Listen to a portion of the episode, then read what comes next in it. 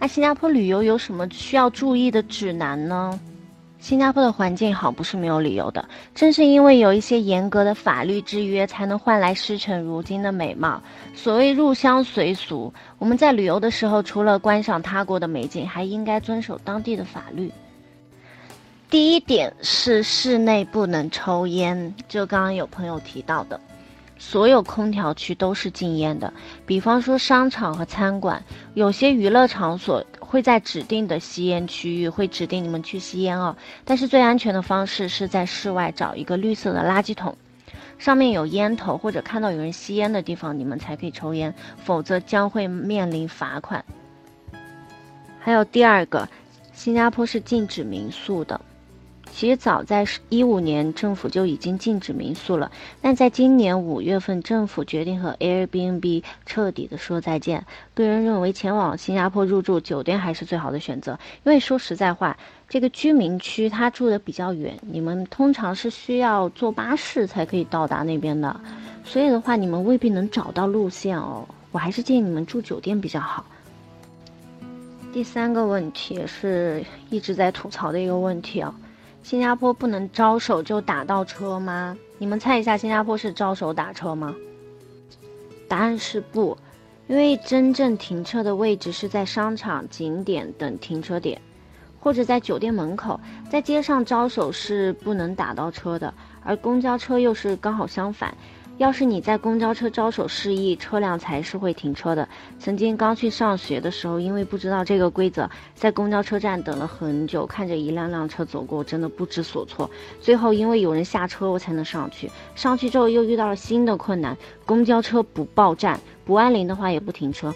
我绕了 AMQ 两圈才下了车。因为我当时住在祖屋区，家门口的站牌是一串数字。刚开始只能开着地图坐车，所以我说当地人还是聪明哦，能记住这么复杂的站牌，也能记住回家的路。不过随着旅游业的发展，现在很多路线都已经有了站点的提示，一些著名的景点也会自动停车，所以乘车的朋友不用过度担心啊，因为新加坡交通还是非常发达的，地铁几乎上是哪里都到，除了动物园，所以搭乘地铁是新加坡旅游的首要交通工具。新加坡的公交车还要注意一个问题，就是你买那个 EasyLink 卡，就地铁卡是一卡通的。如果你去买 EasyLink，然后去坐公交车，上车刷一道，下车再刷一道，否则你上车刷了，下车不刷，很容易就是钱都跑掉了，都扣光了。所以一定要记得刷双趟。地铁是像跟我们上海、北京，跟我们这些中国的城市一样的，进去刷一道，下来刷一道。然后走人完事了。公交是需要上车刷、下车刷都要刷。新加坡不是一个强制小费的国家，因为大多数的餐厅和饭店已经收了百分之十的服务费。如果服务非常好，是可以给工作人员一些小费的。这一点和其他的东南亚国家不太一样。入境怎么样都是要申报的。如果你带烟，所以不管怎么拿，你都要带一根什么的都要申报。不如在那边买，真的。那第五条就是，如果去新加坡，一定要带的东西，一定要带雨具和外套。虽然气温高达三十度，但是室内的温度绝对会冷到直打哆嗦。有一次我去电影院看电影，穿短裤短袖两个小时，手冻紫了。没错，真的，无论在商场还是机场，只要在室内，空调都很低。不过，比起室外潮湿又热的温度，进入商场的一瞬间，真的像进入了天堂。这也是狮城人民享受生活的表现。那下面就跟大家说一个关于语言的问题。刚才有朋友说，如果我的这个英语水平不太好，我应该怎么办呢？其实新加坡主要的沟通语言还是英语，他们除了英语还会说华语、马来语和泰米尔语。新加坡人非常友好，看你是中国人会主动和你说中文的，热心又体贴是他们人民的标签，所以大家也不用紧张。啊，然后。第七点来了，就是为了保护我们的地铁整洁，是不允许吃东西和喝水的。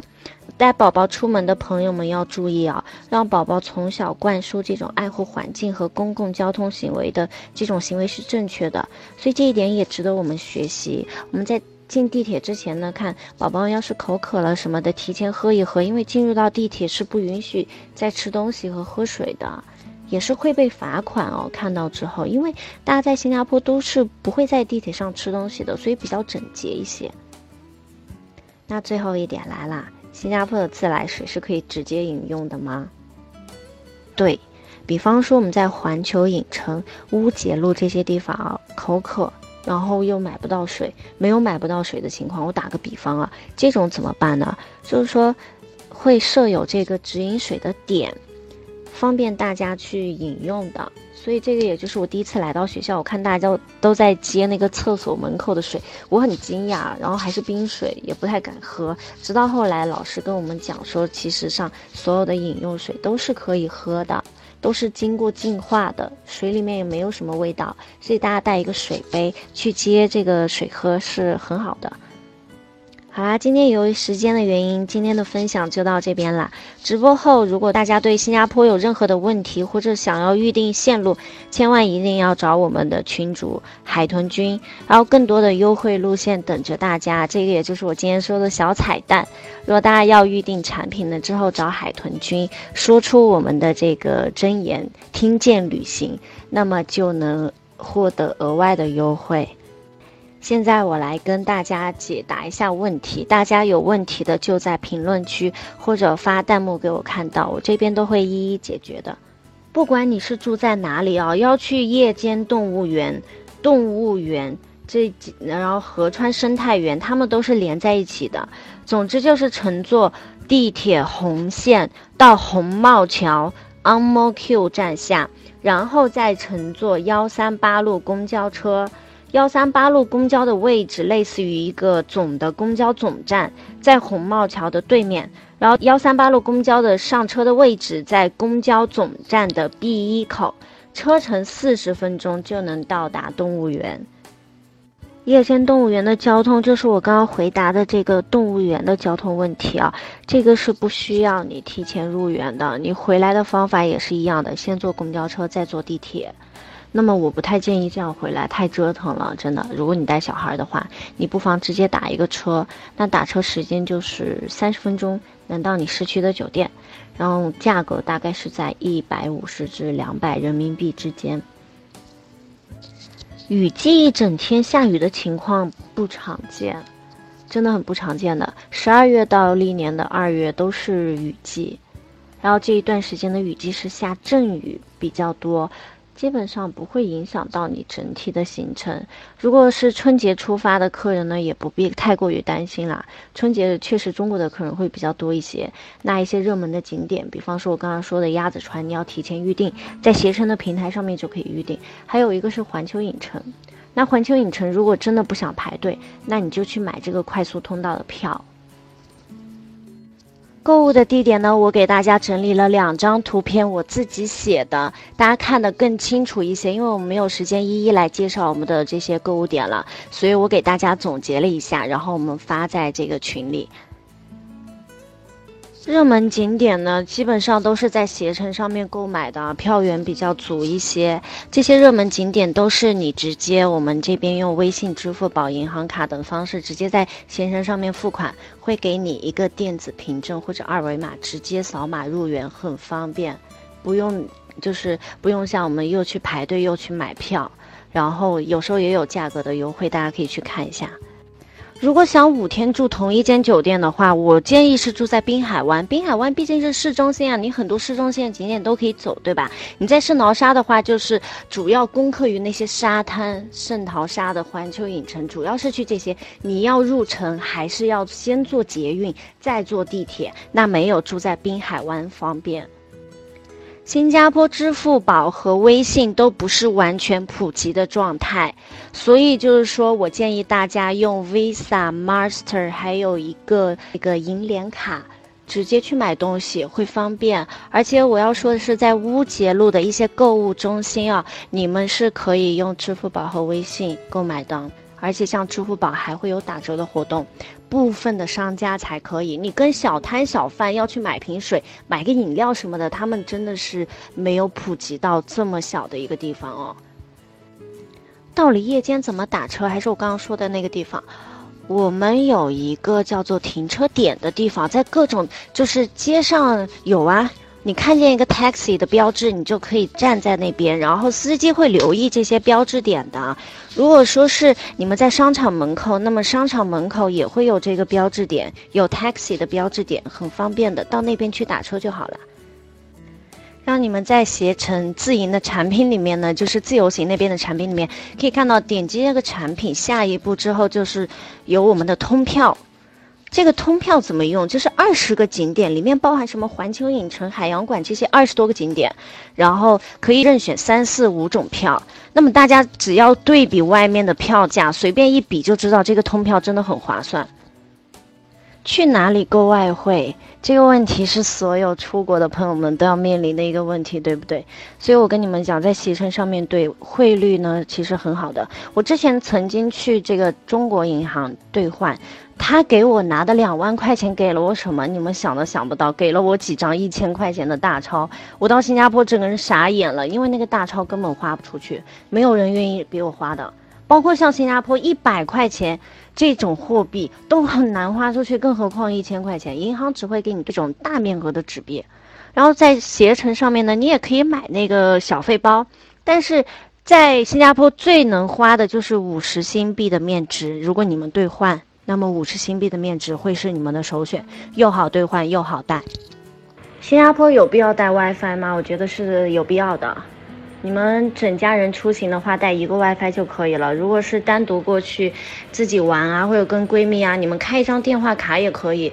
如果是移动这种，你可以拨打幺零零八六，跟他们客服说，我想要去新加坡开一个流量包，然后马上就可以开到了，很方便。携程上面也是可以开这种 WiFi 卡啊，这种电信卡啊之类的，也会打活动，大家看一看。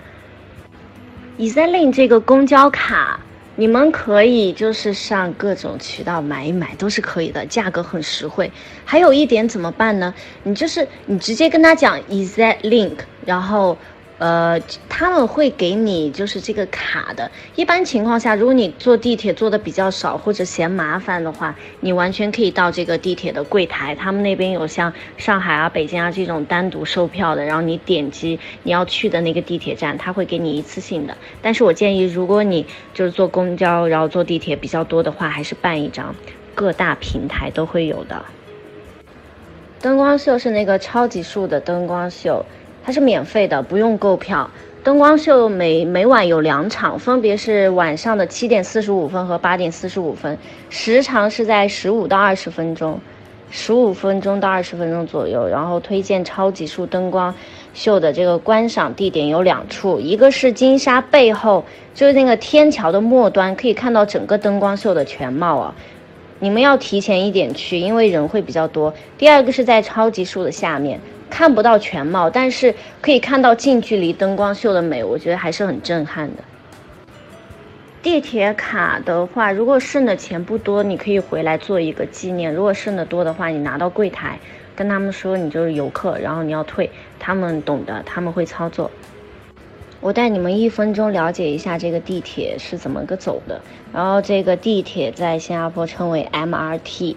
地铁很容易看懂啊，总归来说分为五条线，不要去记什么南北线、东西线、东北线，真的很绕。为了方便记忆和寻找，我把它们分成这个红线、绿线、紫线、黄线和蓝线。